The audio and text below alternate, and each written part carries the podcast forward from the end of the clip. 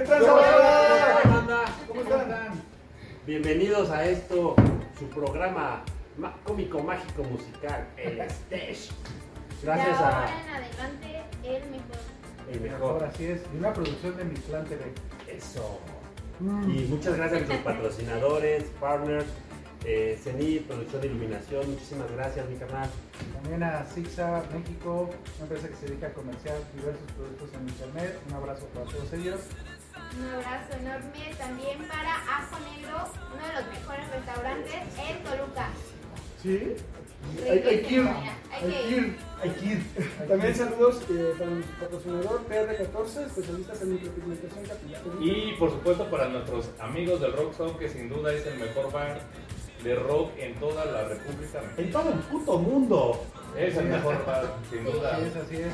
Y los invitamos, obviamente, a que nos sigan en redes sociales, en Instagram, en Facebook, en Twitter, en todas las redes sociales. No nos Como pueden mi encontrar plan Prodar. como Mictlán Prodar también. en TikTok. También ya pronto vamos a tener De hecho, ya está saliendo aquí.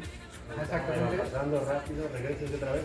Exacto, nos van a encontrar como Mixplan Prodar. Así es como nos van a encontrar. Mándenos, regálenos un like, mándenos un mensajito. Este, si en algún momento ustedes tienen un proyecto y quieren participar, quieren venir a echar cotorreo con nosotros, vénganse, porque esto va a estar muy chido. Venga, vamos a presentarnos. Yo soy Duque. Yo soy Chris, Yo soy Haxidi. Yo soy la John. Roja. Yo soy Alan. Bueno, pues ahora, ¿qué les parece? ¿Qué les parece si comenzamos diciendo qué es mi plan? Mi plan. Mi plan pues es el lugar donde una vez que mueres eh, es un trayecto que recorres y en el cual vas a encontrar la trascendencia. Eh, vas a dejar todas las partes que tenías como humano, ¿no? Tus pertenencias, tu piel, tus pensamientos. eh, y solamente va a llegar con, con el la esencia, la esencia pura, ¿no? Eh, ahí va a haber una serie de pruebas y, realmente es como ¿Cómo trasciende el ser humano? Ese creo yo, a regresar a lo que ustedes, que es una meta de, de cualquier artista, ¿no? Trascender más allá de presentarse, de que te conozcan, que aún después de que ya no estés en este plano, pues que sigan recordando, ¿no? Que sigan, sigan escuchando tu música, viendo tus películas, este, viendo tu danza, viendo tus Te pinturas, ¿no? ¿no? Exactamente. No, y más que nada, o sea, aparte de trascender, digo, económicamente, si te siguen Tu familia Para la familia te lo voy a que sí. Ese nieto que nunca conociste. Pero ahora es millonario, claro que sí. Por bueno, eso, por eso si son millonarios, quiten el dinero a sus nietos, pónganles, cuando se mueran, no les den nada. Perdone. cierran vayan los a los de sus obras a cualquier otra persona. A mi plan Prodar. A. Por favor. Bien, Y, y bueno, pues es eso. Y vamos a estar hablando hoy de, de la música, música 80s, 90s y más. Exacto, exacto. Sonó comercial de Vale. Sí, a una estación. Todavía no nos pagan y ya estamos haciendo comerciales. Oye, ¿se- Para que ¿será. ¿será tema, será tema este, de chaburruco? ¿O será en serio que todavía se sigue no Porque hoy, bueno, digo, un poquito, vamos a tener un invitado especial hoy Muy que les va a encantar, de verdad. De encantar. primera. Así es. Y al respecto, pues trajimos este tema a colación. ¿Cuál es la mejor música? 80, 90 o cuál, ¿no? Y específicamente algunos hablaban del rock. Entonces, a mí sí me gustaría escuchar qué dicen ustedes, cuál es su opinión, qué música les gusta más, este, porque ese va a ser también al rato nuestra puerta de entrada a nuestro invitado. Mientras, ¿quién quiere empezar? Pues no es que, o sea, sin faltar el respeto a los músicos actuales o a los rockeros actuales, yo creo que sí, los pioneros, ¿no? Porque son la misma influencia que ocupan los mismos de hoy para basar y sacar sus temas. ¿Y cuántas veces no han tocado covers, el recopilado, el remasterizado? Todo viene desde los 80. El cover, el cover. Yo me quedo con los pioneros. Eh, eh, Sí, yo creo que de igual manera, porque al final de cuentas, eh, el original o, o de donde surge la música rock siempre, siempre va a ser la influencia para las siguientes generaciones.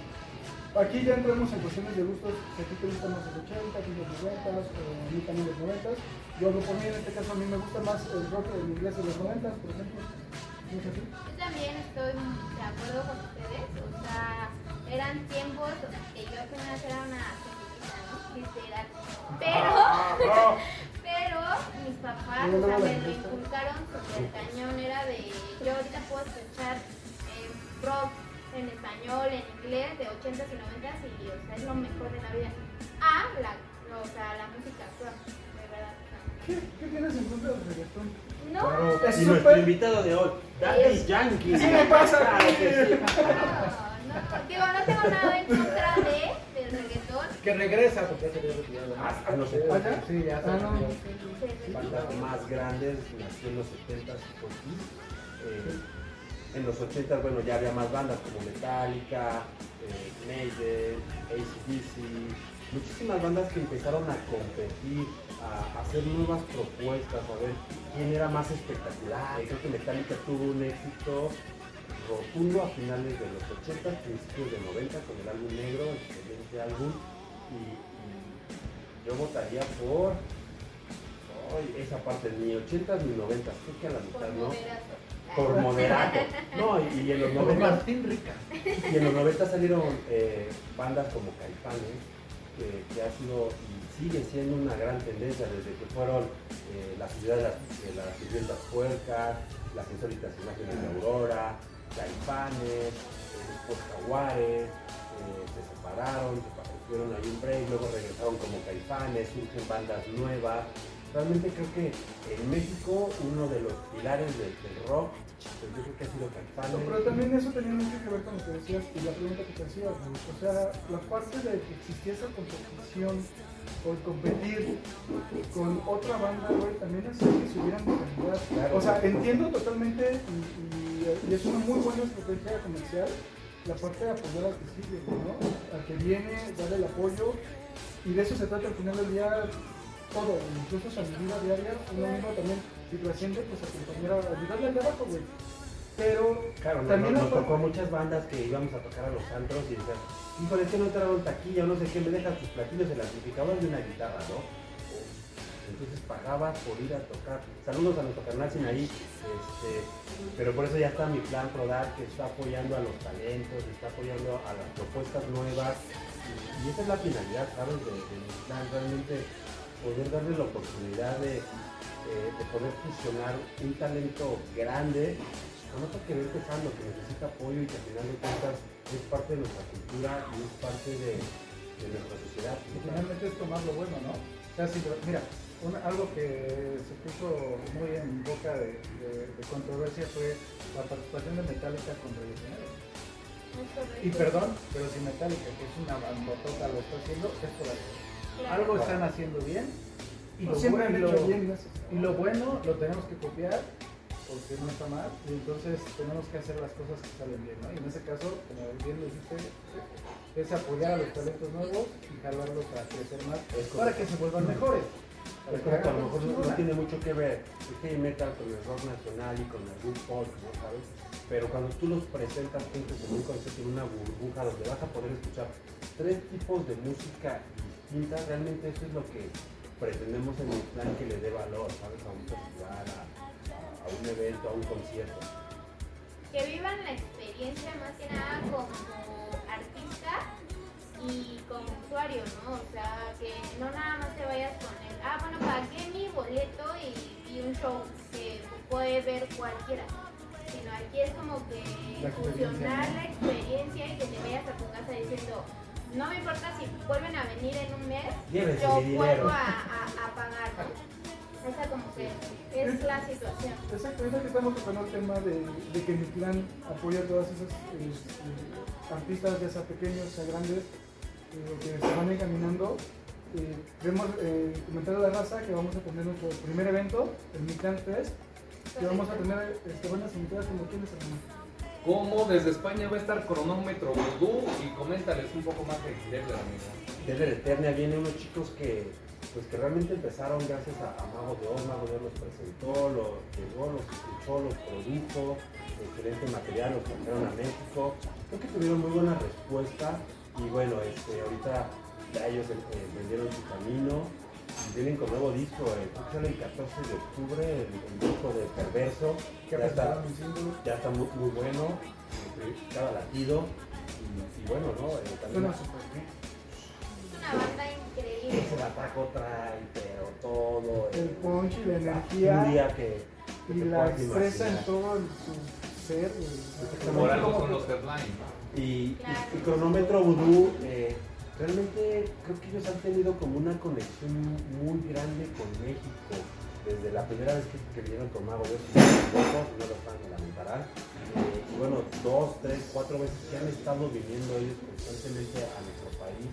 Y siempre tienen una propuesta nueva, ¿no? Sacaron la, canción de Cielito Lindo, eh, mariachi, colaboró ahí Mago Dios, es buenísima.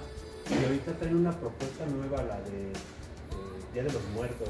Creo que me parece una tendencia muy limpia, muy, muy de nuestras raíces. Digo, a mí la, la época del año que más me encanta es la de Día del Muerto. Y, y qué padre, ¿no? Que, que una banda extranjera voltee a ver a nuestro país, a nuestra cultura e invierta, ¿no? Realmente sí.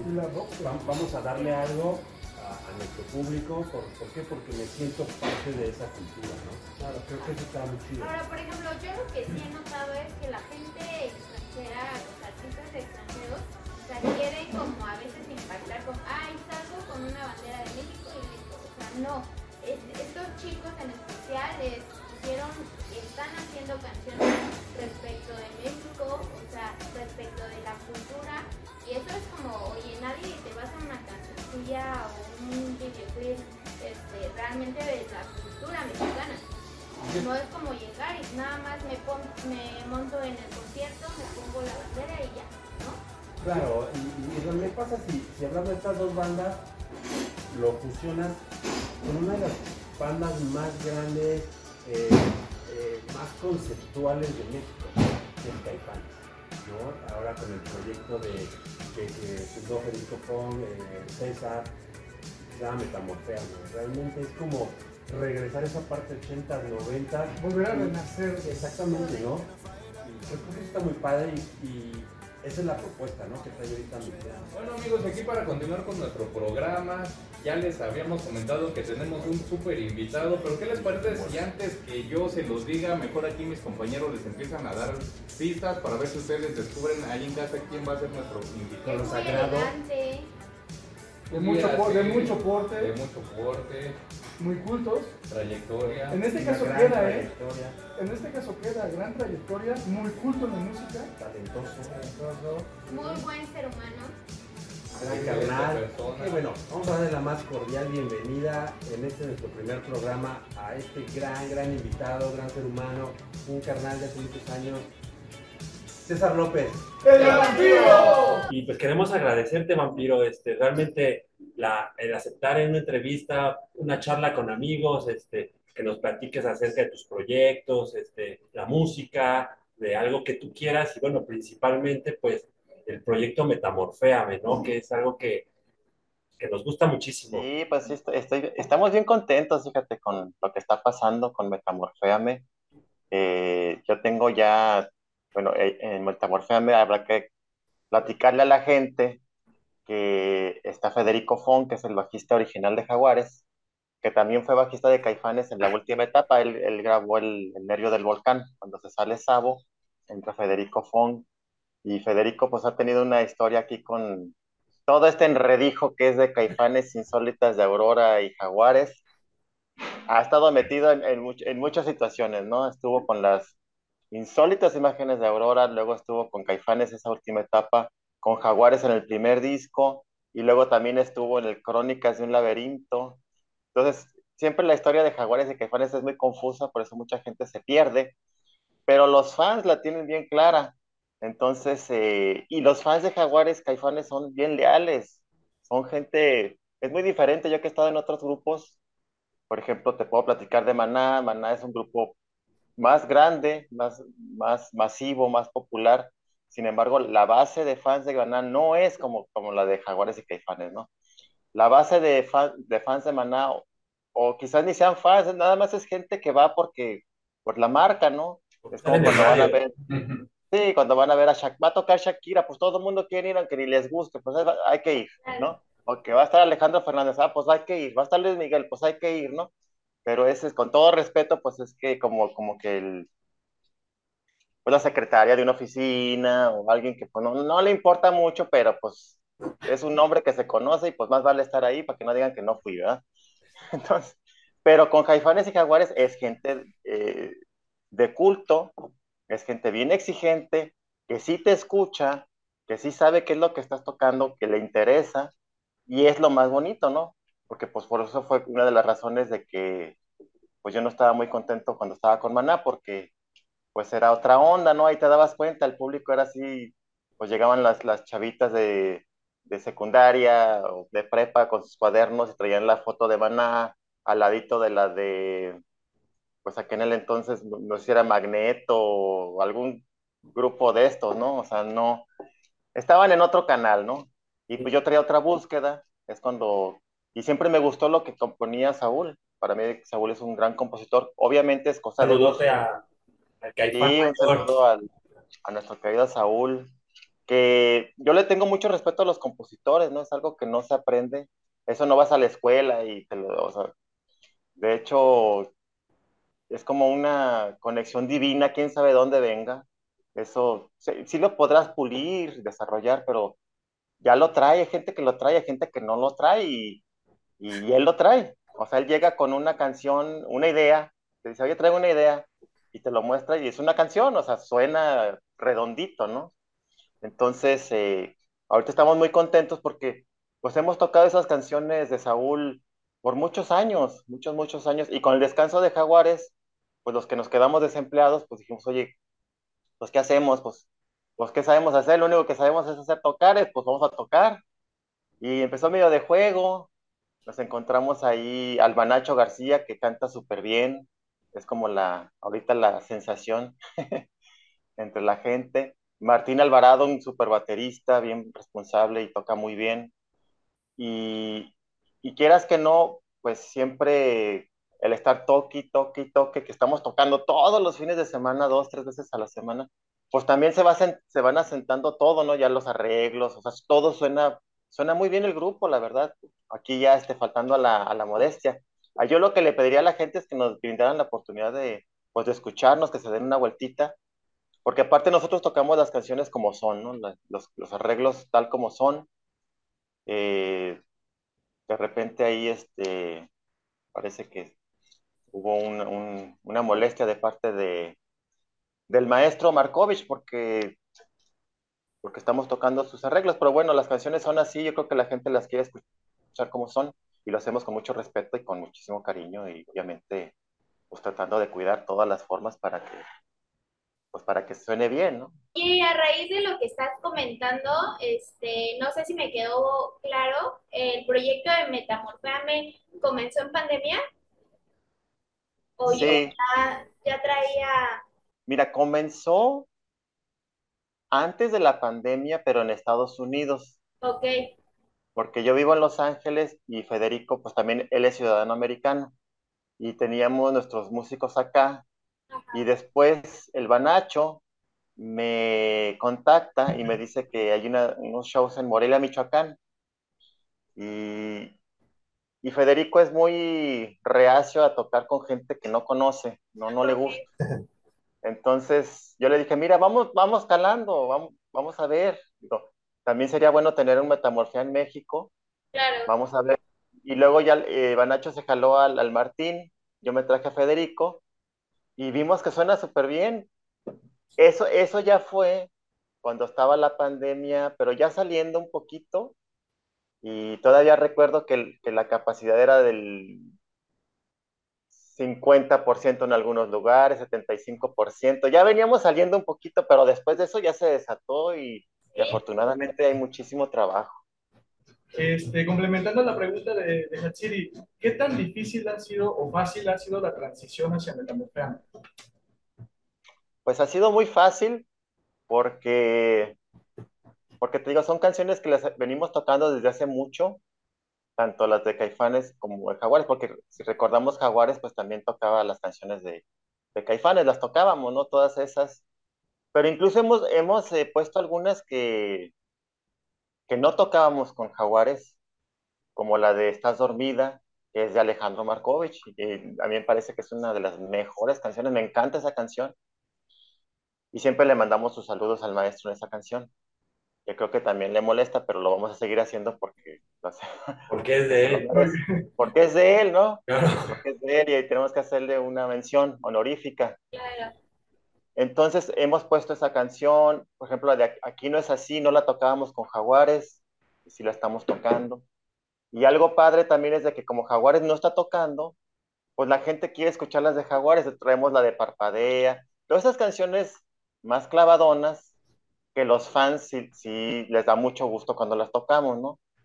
Porque yo estuve algún rato, estuve tocando así en, en los bares con tributos a Caifanes y Jaguares, pero como que era más para la gente, pues más del que va a los bares y se va a echar su cervecita. Y si le soltaba la de parpadea, pues igual no la, no la, no la conocen y se aburrían, ¿no? Ya con este concepto, como que ya tiene un concepto y ya, ya va la gente ya más, pues que conoce más el proyecto, ¿no? Y les da mucho gusto cuando tocamos ese tipo de canciones que tienen mucho que no se tocan. ¿Qué pasa ahí en ese momento en el que, eh, en el que vamos, Caifanes eh, acredita a, a Metamorféame? Pues mira, lo que pasa es de que con Saúl ya tengo una relación pues de muchos años. Yo, yo a ellos los conozco desde el 88, cuando yo tocaba con Azul Violeta, el primer Azul Violeta, le abríamos los conciertos a Caifanes. Eh, y recuerdo que en esa ocasión, cuando yo los vi, me parecieron como de otro planeta. Yo estaba muy chico y dije, ay, hijo, están bien altos, los pelos parados, como de Cure. Y dije, híjole, este, estos son como unos extraterrestres, ¿no? Pero fíjate que pues son, son muy buena onda y, y siempre nos invitaban a abrir, a abrir sus conciertos. Entonces los conozco desde antes que estuviera Alejandro, ¿no? Entonces la relación más que nada es con ellos cuatro. Yo a Alejandro no lo conozco bien, la verdad. Pero a Saúl pues súper bien y, y Alfonso igual. Son como, ya somos como una familia, la verdad. Porque luego los grupos los ves más a tu misma familia. Por eso es bien importante que haya una, una identidad y una como similitud de ideas, porque, porque los vas a ver mucho. Y esos pequeños detallitos que son mínimos, insignificantes, se hacen bien grandotes. Por eso también, que nunca hablo de maná, pero hoy, casualmente hoy saliendo al tema. Hoy se te dio. hoy se dio. Por eso también terminé saliéndome, porque no pensamos igual, no pensamos parecido. Y ahora ya escucho la música y digo, ah, pues está padre, sí, el disco que hicimos está bien pero también la cuestión de, de ideas es bien importante. Por ejemplo, yo con, con Saúl hay una, una comunión muy fuerte en la cuestión de conciencia social, nos gusta la política, somos de izquierda, eh, batallamos mucho ahí antes en la oposición, ahora ya con un gobierno que luchamos para que llegara. Entonces, eh, ahí hay una, hay una identificación, ¿no? Entonces, platicando de que pues estaba con Federico, me decía, oye, salúdame al Fede, sí, yo te lo saludo. Y, luego ya, eh, pues yo le propuse, ¿no? Oye, ¿por qué no nos pones el nombre? nosotros traíamos otro nombre, pero le dije, ¿sabes qué? ¿Por qué no nos pones tú un nombre? Y dijo, órale. Y ya me empezó a mandar ideas, me mandó como unas cuatro o cinco ideas de nombres. Pero cuando me mandó el de Metamorféame, pues fue el que más nos gustó. Y ya lo agarramos. Y, y pues constantemente estamos en comunicación, ¿no? ahí platicamos, le da gusto de que estemos tocando mucho. De repente de broma, él me dice, oye, pues ya deberías de, tú de vender mejor el grupo, ¿no? El de ellos, ¿no? Porque tocamos mucho. Pero obviamente nuestro grupo es, es un show chiquito que se vende mucho más fácil que un show sote como el de ellos, ¿no? Es, es mucho más complicado. Pero pues ahí la hermandad ahí está, ¿no? Ahí existe Hace poquito Alfonso André tocó con nosotros. Sí, lo vimos. Tocó, ajá, tocó en dos shows. Eh, Súper buena onda, ¿no? De él salió, el primer show se aventó como cuatro canciones, el segundo ya se aventó como diez. Ahora sí que, ¿qué se siente esa parte de, soy, soy músico y me invitan de una banda, que digo, ahorita ya hablaste un poquito sobre Maná, sobre sus diferencias y todo, pero al final es una bandota, o sea, cualquiera de las dos están acá arriba y no está fácil tampoco que te digan, oye, vente a tocar con nosotros, ¿no? ¿Cómo, fue esa parte? ¿Cómo se dio? Estabas en tu casa y te hablaron, oh, vente a tocar con nosotros. ¿Cómo, ¿Cómo fue esa parte? Pues mira, con Maná fue algo chistoso porque yo estaba con, en ese momento estaba tocando con diferentes personas, traía el proyecto de Azul Violeta, que era bien diferente al que grabó los discos, era una onda como más oscura, muy influenciado por Caifanes, porque era la que más nos estaba influenciando. Pero también estaba tocando con, con un compositor que me gusta muchísimo de Guadalajara y que aprendí muchísimo, Gerardo Enciso, no sé si lo han escuchado. Es un muy buen compositor que traía muy buenos músicos y ahí aprendí mucho de ellos. Aprendí a que no, no tienes que estar tocando todo el tiempo, todos al mismo tiempo, ¿no? O sea, como que somos engranes y se hace de uno y otro se hace la, la canción. Y luego también estuve estaba tocando con los rostros ocultos, ahí con el Cala, cuando se sale Arturo Ibarra. Bueno, de hecho, cuando se sale Arturo Ibarra, entra, es una parte que, que mucha gente no sabe esa historia, que es bien interesante. Entra Felipe Staiti, que es el guitarrista de los Enanitos Verdes. Entra a Rostros Ocultos, porque Rostros Ocultos era el, grupo fuerte de Guadalajara. En realidad no era Maná. Los rostros son los primeros que salen en el programa de Verónica Castro, en Televisión Nacional. Eh, entonces, eh, pero no, en realidad no, sacaba yo mucho dinero del rock. Entonces me invitaron a tocar en, en, la orquesta de los hermanos Arriola, que es el papá de, de Rich Arriola, el bajista de Velanova. Él era bajista de Azul Violeta. Entonces me invitan a tocar con su papá y que tocaban, pues era una orquesta, tocaban desde Glenn Miller y norteño y cumbia y, y mariachi, de todo, de todo tocábamos. Bien Pero yo ya venía sí, era un grupo versátil. Pero yo ya venía tocando, antes tocaba los teclados en un grupo que se llamaba Sabor Latino, también de pura cumbia, cumbia norteño. Entonces me tocaba echarme los teclados, los arreglos de, de acordeón y de Ramón Ayala y Bronco y todo eso.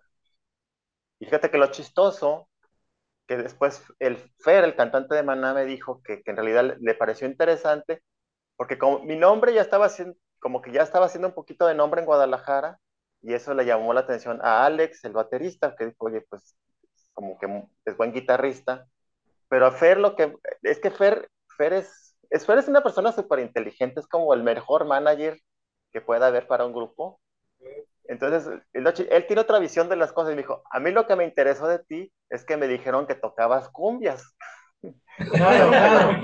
Ahí es distinto. Ajá, es otra onda. Dice, como nosotros traemos la onda del reggae, pues tú puedes traer la onda latina. Porque es cierto. O sea, luego uno de rockero, uno, uno ve para abajo o, o sea, a los músicos versátiles y, y la verdad es que es otro lenguaje que también tiene lo suyo. Tiene mucho, ¿eh?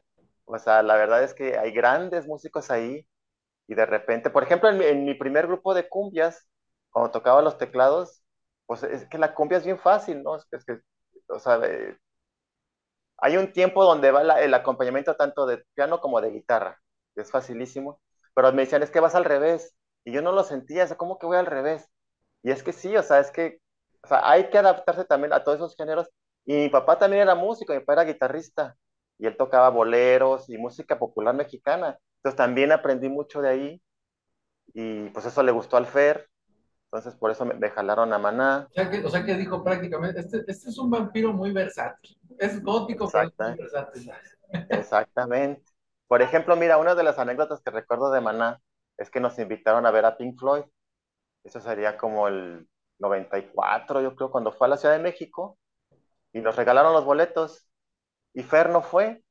O sea, todos, yo estaba súper emocionado porque Pink Floyd es de mis grupos favoritos de toda la vida. Entonces, pero Fer no quiso ir. Y él dijo, pues es que mira, a mí me interesaría, si fuera Los Temerarios o si fuera Bronco, yo sí iría, pero no por la cuestión musical, yo iría para ver cómo se manejan en el negocio. Y es que... Sí, va a ir a robar el, el, el show.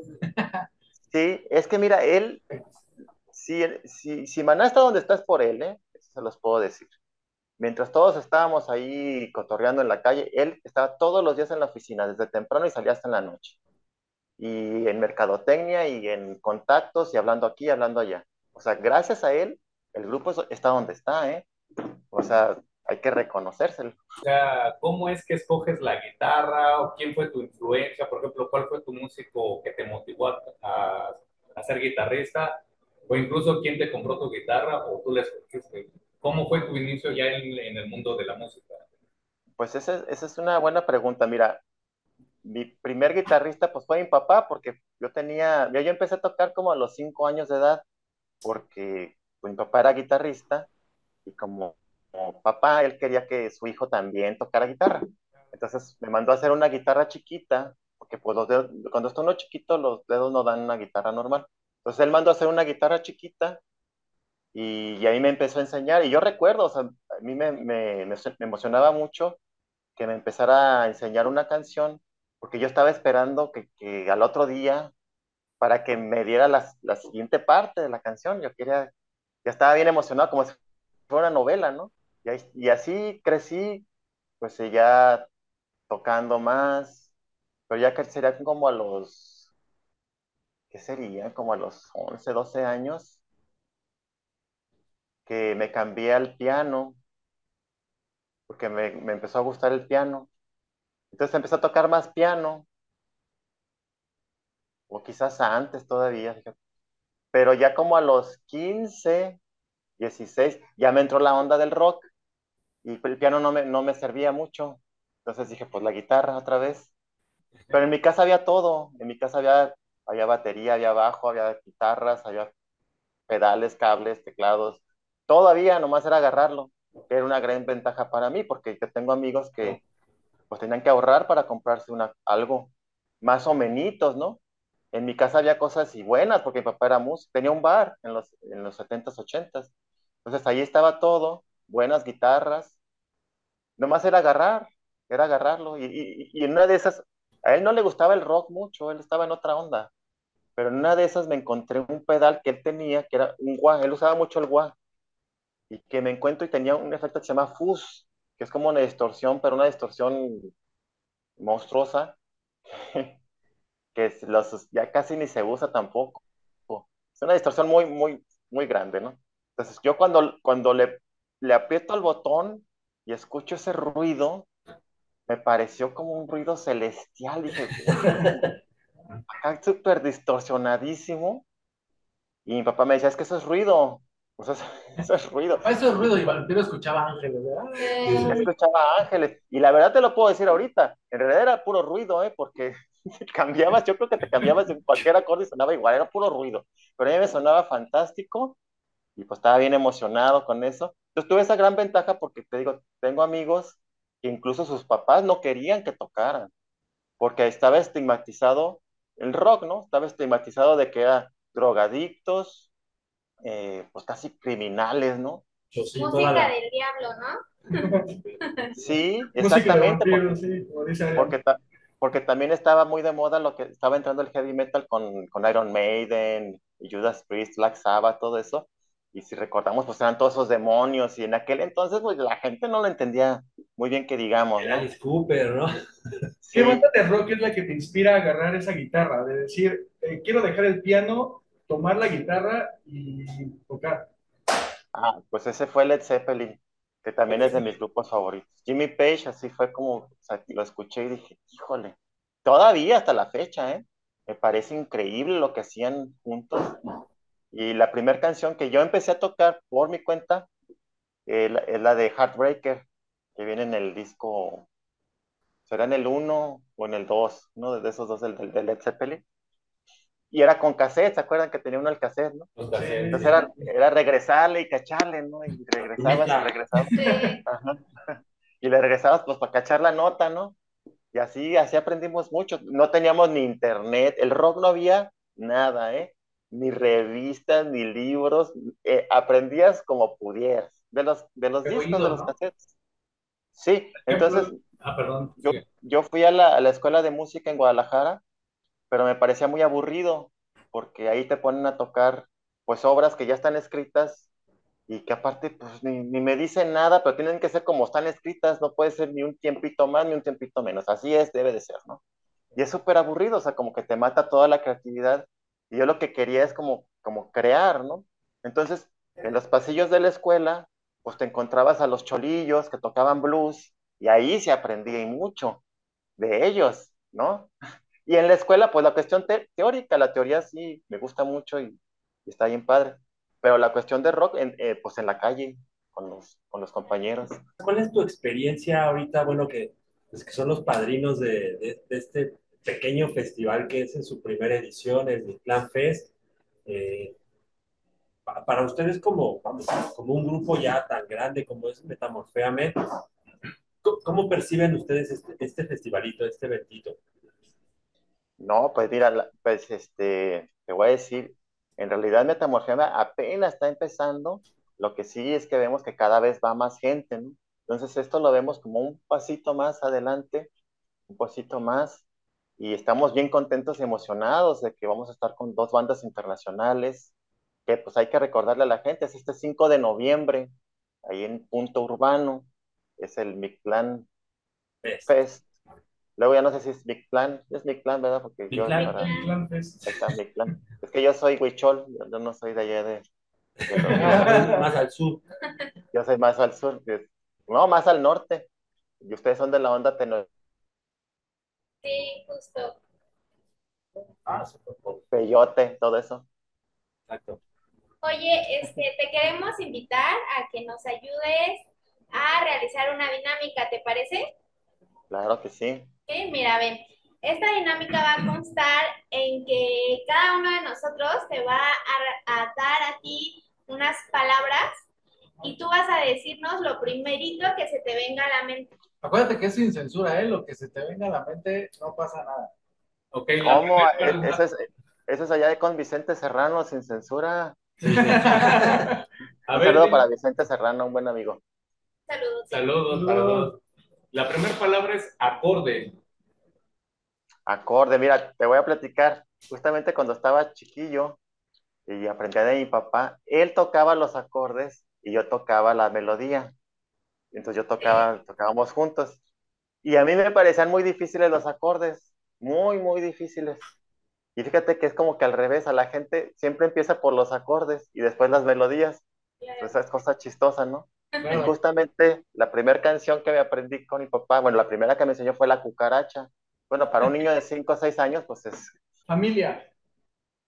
familia, es, es lo más importante y lo que más extraña este negocio es, somos bien afortunados los que, los que podemos vivir de la música, porque hay mucho colega bien talentoso y tienen que trabajar sus ocho horas en alguna cosa y fíjate, todavía llegan a ensayar y aprender y ese entusiasmo, es que es una vocación ser músico, la verdad. Ah, Somos muy afortunados los, los poquitos que estuvimos en el, como que en el momento y, y lugar adecuado para que algo pasara, ese final de los 80, principios de los 90, bueno, y otros grupos que han salido después de eso. Y la verdad es que fuimos afortunados porque hay, hay mucha gente que muy talentosa y que en realidad no pasa gran cosa. Entonces, ahorita que Metamorféame salimos tanto, eso de familia tiene dos, dos significados, ¿no? Como, como decíamos antes, el grupo va a ser tu familia. El grupo es tu familia, compartes tantas cosas y es bien importante conocer los límites de, pues de respeto. Eh, nada más que esa familia sí la escoges. Luego tienes tu familia. Bueno, tu familia cercana también la escoges, ¿no? Pues mi esposa, mis hijos no, pero pues ahí están y ahí uno va, los va, uno los va, uno los va moldando. Sí. Esa es la parte que se extraña más, porque uno sale mucho. Por ejemplo, ahorita que me están pidiendo unos shows en Chihuahua y estoy viendo que el regreso llego bien tarde, el domingo, y no me gusta porque pues el domingo es el único día que puedo ver a mi familia. Entonces, pues ya los voy a cambiar por ot- otras ciudades mientras averiguo cómo se le puede hacer, porque sí, sí le sufro en la cuestión de no me gusta salir mucho por, por esa, por esa situación, ¿no? Claro. esa situación de, de extrañar la familia. No me gusta que me pongan en hoteles bonitos. Me gusta, por, por varias razones, me gusta que, que no, no generar gastos. Creo que es importante ahorita que no estamos para andar gastando de más. Y también si es un hotel bonito, pues me da cosa de que no está mi familia. Digo, oye, pues aquí estaría padre que estuvieran. Entonces, eh, esa es la parte que se extraña a la familia. Perfecto. Siguiente palabra, pero cerveza. Cervecita. Fíjate que yo, a mí no me gusta tomar nada, no me gusta el alcohol. Sin embargo, sí me tomo mis cervecitas para tocar. Y, y ahí es al revés, tiene que haber, porque fíjate que eso me vuelve un poquito más, como más sociable y como que entiendo un Fíjate que el, el tener la atención en mí de gente, hasta la fecha no todavía no lo logro este, Dominar al 100. dominar al 100. Es cuestión mental, ¿eh? Seguramente ni, ni, ni necesito la cervecita, pero esa cuestión de tener atención no me gusta mucho. Y Federico también la tiene, el Fede. Él también es Pisces como yo. Y no le gusta tener la atención de la gente. Por ejemplo, este, cuando están así con la cámara y nos están grabando, nos, nos Se sentimos voltea, ¿no? raros. Sí, sí, como ahorita, pero mira, uno va aprendiendo, uno va aprendiendo con los años y ahorita pues uno está bien, pero no sé por qué, ya en un show, como es mucha gente, se siente uno como agobiado, no sé. Entonces me echo mis cervecitas y me siento bien a gusto. Entonces la cerveza es como parte de, es parte de metamorféame. Claro, oye, y a ver, si te decimos la palabra arcoíris, ¿en qué, qué piensas? ¿Qué se te viene a la mente?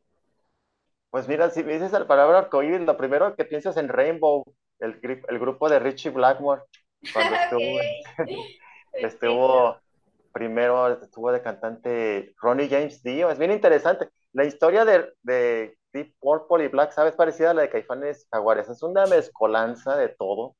O sea, está Rainbow, que es el guitarrista de Deep Purple, con el que con Dio, que sería el segundo cantante de Black Sabbath, y luego eh, Dio, bueno, se va con Black Sabbath, y después de Dio entra Ian Gillan, que es el, pr- el primer, el segundo cantante de Deep Purple, el más famoso, entonces es un revoltijo ahí de, de- de personajes De que colores. también es...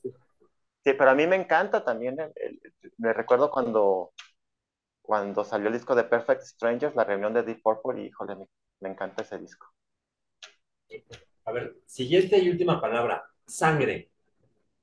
Sangre, pues mira, ahorita que dice sangre, lo que se me ocurre, o lo que se me vino a la mente es la canción de Bajo el azul de tu misterio, que se llama Sangre. Una canción que no me gusta mucho, fíjate, no me gusta mucho.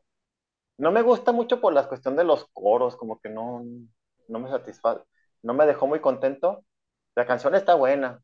A lo mejor sería bueno hacerle como otro, otro arreglillo. Un arreglo al estilo metamorféame, ¿no? Sí, o, o, o cuando la sangre galopa, otra palabra donde está sangre, cuando la sangre galopa. O también pienso en Sangre Azteca, que es el grupo de José Manuel, un gran guitarrista.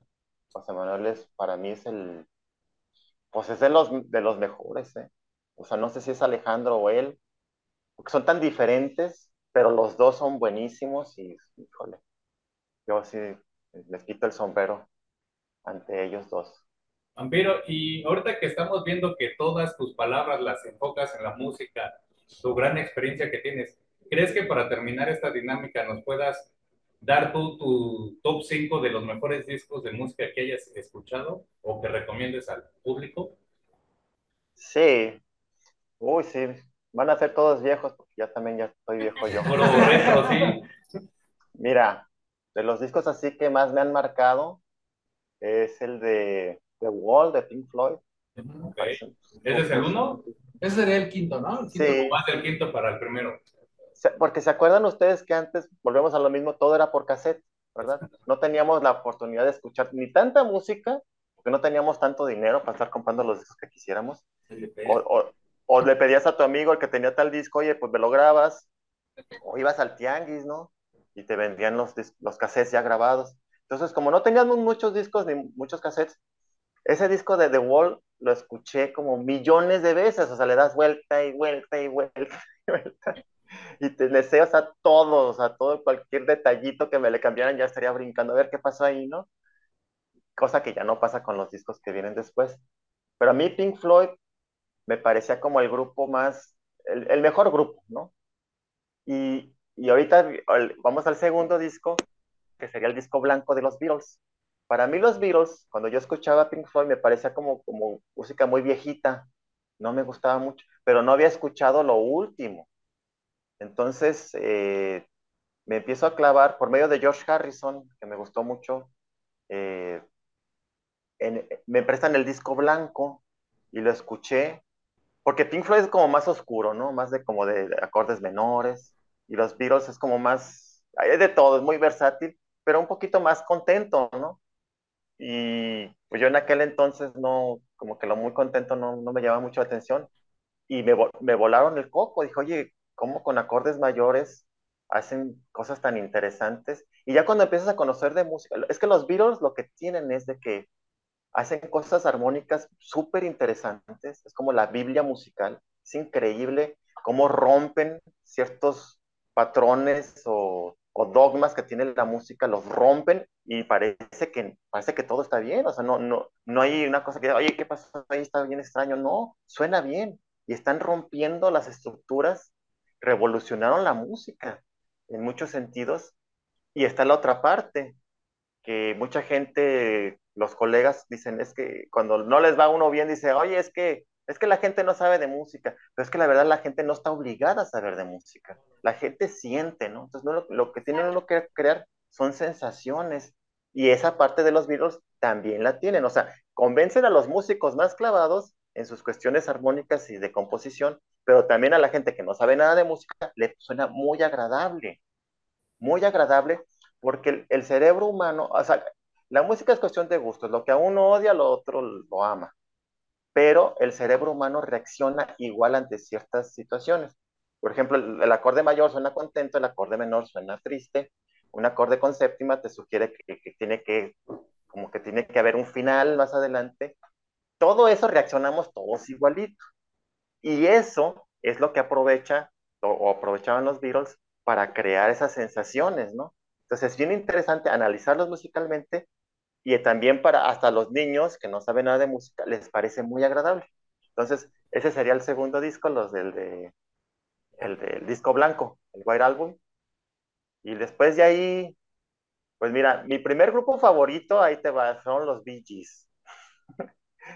Porque yo tenía 10 años, 8 años, cuando estaba la música disco así en su mero apogeo. Entonces, me, me encantaban. Todavía me gustan mucho los Bee Gees, ¿eh? Entonces, el, disco de Staying Alive, ese también se va. Ah, buenísimo. Sí, sí. De los Bee Ahí está. el Ahí está. disco. Ahí está, mira, mi duque. Ese es el tercer disco. Un disco que también me marcó muchísimo fue OK Computer de Radiohead. Que por cierto, yo los conocí cuando no sabía ni quiénes eran, porque estábamos haciendo promoción con Azul Violeta en EMI y ellos venían de Inglaterra a hacer promoción en México y no sé si conocieron al Flama, al, sí al Flama, el Flama traía, rentaba equipo, traía una combi y hasta se los llevaba, tocaron en La Diabla, ahí en la Ciudad de México, Radiohead, y una vez se descompuso la combi y ahí, ahí estaban empujándola a ellos. bueno, yo no sabía eso. Y después, ya después sacaron el disco de OK Computer que me voló la cabeza y es de mis grupos favoritos también. Entonces nos queda uno, ¿no? El, el a ver, el último. el top. El top de, de, todos, de todos. Pues más bien yo voy para abajo, me fui de arriba para abajo. Ah, Pero ahí les va, vamos a poner uno, uno que sea mexicano. Venga. Me gusta mucho, muchísimo. Eh, más que no sé cómo se llama el disco. Jenny Rivera. No, no. Sí me gustan mucho, muchas cosas así de, de, música popular, pero Jenny Rivera no. Ah, sí pero no, pero no tanto. Me gusta mucho el norteño. El norteño sí. Los Tigres del Norte. Sí, como no, los maestros. Todo ese rollo. Pero miren, para, para grupos mexicanos, miren, podría ser Caifanes o podría ser Soda Stereo en, en cuestión de rock en español. Pero para apoyar a las, las nuevas generaciones, que ya ni es nueva, ya también está bien viejita. Los discos de Porter con, con, con Juan Son. Híjole, esos discos se me hacen buenísimos. Y yo trabajé con Juan Son en su disco solista. Ahí yo grabé con él. Y si es un personaje muy interesante. Es un geniecito ahí eh, que vale mucho la pena este, escucharlo, ¿eh? Juan Son. ¿Porter sigue tocando? Porter sigue tocando, pues ya tienen otro cantante. ¿Qué? Que también suena muy bien, ¿eh? Suena súper bien. Pero la verdad es que yo que me tocó trabajar con Juan Son, eh, a mí sí me, me, impresionó, porque tenía 21 años a lo mejor, estaba muy chavito, eh, componía con un, un tecladito, muy chiquito, casi de juguete, de esos tecladitos que, que te da el acorde y te da acompañamiento. Sea, con un dedito estaba dando como... que traen un león en la tecla, una cebra. Pues casi, casi, casi. Sí, ¿eh? casi. Y con eso con- hacía sus canciones. Pero lo que más me llamó la atención de él es esa facilidad que tiene para hacer, hacer melodías musicales bien interesantes. Te sacaba hasta dos, tres opciones y las, y las tres buenas. No sabías ni, ni para cuál irle. Entonces dices, pues échatelas todas, ahí vemos cómo le hacemos. y es un tecladito que, que haz de cuenta, le das a la blanquita y pues te da el acorde mayor. Pero esa blanquita, si le pones la negrita anterior, te convierte el acorde en menor. O sea, él no sabía ni, cómo tocar los acordes. Entonces, pero así se daba sus mañitas y así, así componía. Oye, este, Vampiro, eh, ¿tienes redes sociales en donde te puedan seguir la, la gente, tus fans? Obviamente los que no saben o no sabemos como tal cómo estás denominado en las redes sociales, ¿nos las puedes regalar? Mira, está, bueno, están las de Metamorféame, que no, no sé bien cuáles sean, pero pues imagino que ponen Metamorféame y ahí van a encontrar en Facebook, Twitter, Instagram, todo eso. Yo lo único que manejo es mi Facebook personal, que es César López, dice Vampiro, y tengo una página de Facebook de artista, que ahí como que voy reproduciendo lo que hago en la mía. Perfecto. Eh, no, no soy mucho de redes, la verdad. Hay una página de Twitter y hay una página de Instagram que para serles sinceros yo no la manejo, no sé ni qué esté pasando ahí. Es un amigo, un amigo mío, muy buena persona, que es manager de Rocco, que siempre, pues siempre me ha dicho, oye, las redes son importantes, tienes que, tienes que echarle ganas. Y pues él de buena onda dice, ¿sabes qué? Pues yo las manejo esas. Cuando menos voy poniendo material de lo que tú vas sacando, yo lo voy poniendo. Pero si me ponen ahí mensajes, pues la verdad es que yo no les voy a contestar. Porque luego este, ya, ya ha habido gente que me dice, oye, que comenté este, que no me dijiste nada, pues, pues yo no estoy. O por ejemplo, hace poquito que Alejandro Markovich me estaba arrobando en un, en una dirección de Twitter que no soy yo. Entonces estaba peleando con una persona que no soy yo. Nada más mandarle decir que pues yo, yo nunca me voy a pelear con él y nunca voy a, re- a debatir con él nada. Puede decir todo lo que él guste, va a ser totalmente respetado. Nada más que sepa que esa persona que estaba poniendo no soy yo, no vaya a ser que conteste algo, Ajá, que vaya a. Y- Ajá, y, que y ya yo no- debes ahí algunas cosas. Sí, exactamente, ¿verdad? Oye, amigo, Pero metamorféame, ahí, ahí pueden entrar.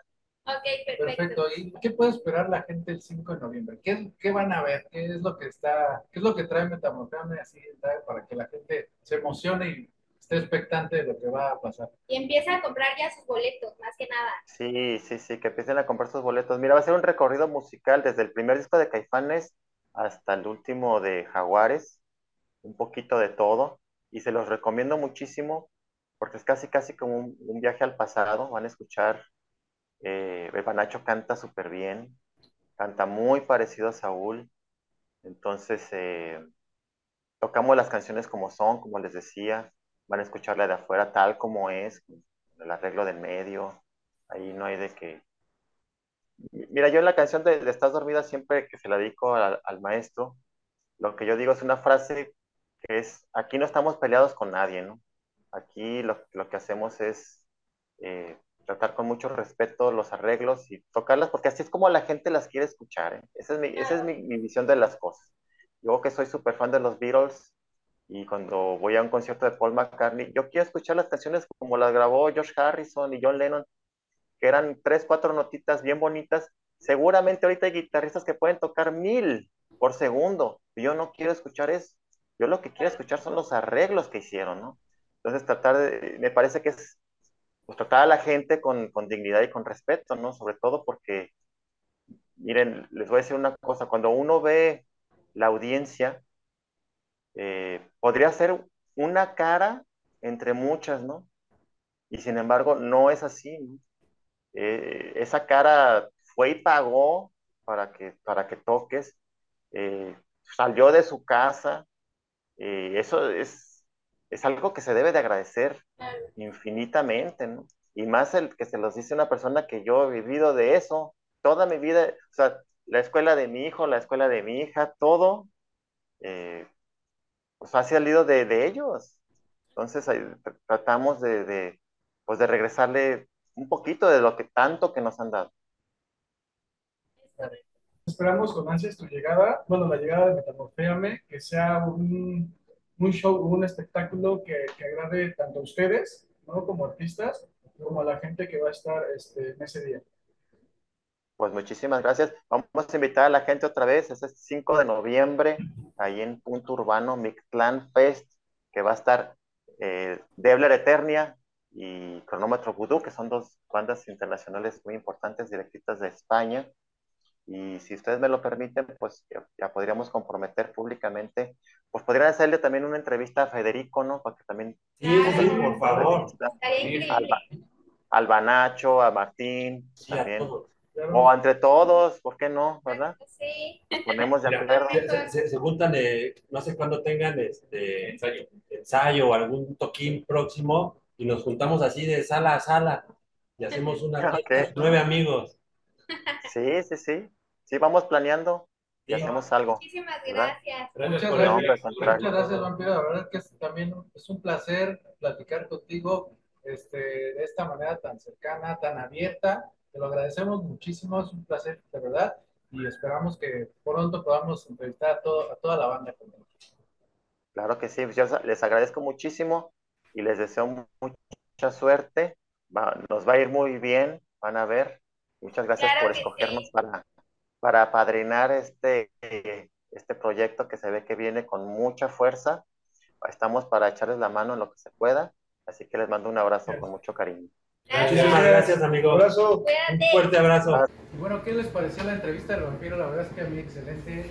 Es un paso, la neta es que sí. Nos dio información bien chida que yo creo que les, va- les fascinó. Recuerden que pueden ver la entrevista las veces que quieran en el canal Mixar. Y queremos agradecer Teresa y a toda la gente que nos dio amablemente. Eh, hay una cita el 5 de noviembre, punto urbano, Mixlan. Tenemos que apoyarnos entre todos y hacer que, que esto funcione y que tome un nuevo camino, ¿vale? Un super cartel, cronómetro vudú, metamorféame y Y de de Eternia. ¿De dónde Eternia. pueden adquirir favoritos? Taquillacero.com, ahí está, taquillacero.com, aquí está pasando taquilla De hecho, pero acuérdense que les hemos estado publicando en la página de Facebook, por ejemplo, los banners en donde ustedes nada más escanean el código QR y inmediatamente se van a taquilla cero a comprar su boleto. Pues muchísimas gracias por su tiempo. Este, nuevamente agradecer al vampiro. Excelente tarde. Y no se olviden de asistir con nosotros al evento del Midland Fest el 5 de noviembre, chicos. Allá nos vemos. Saludos a todos. Saludos, bye.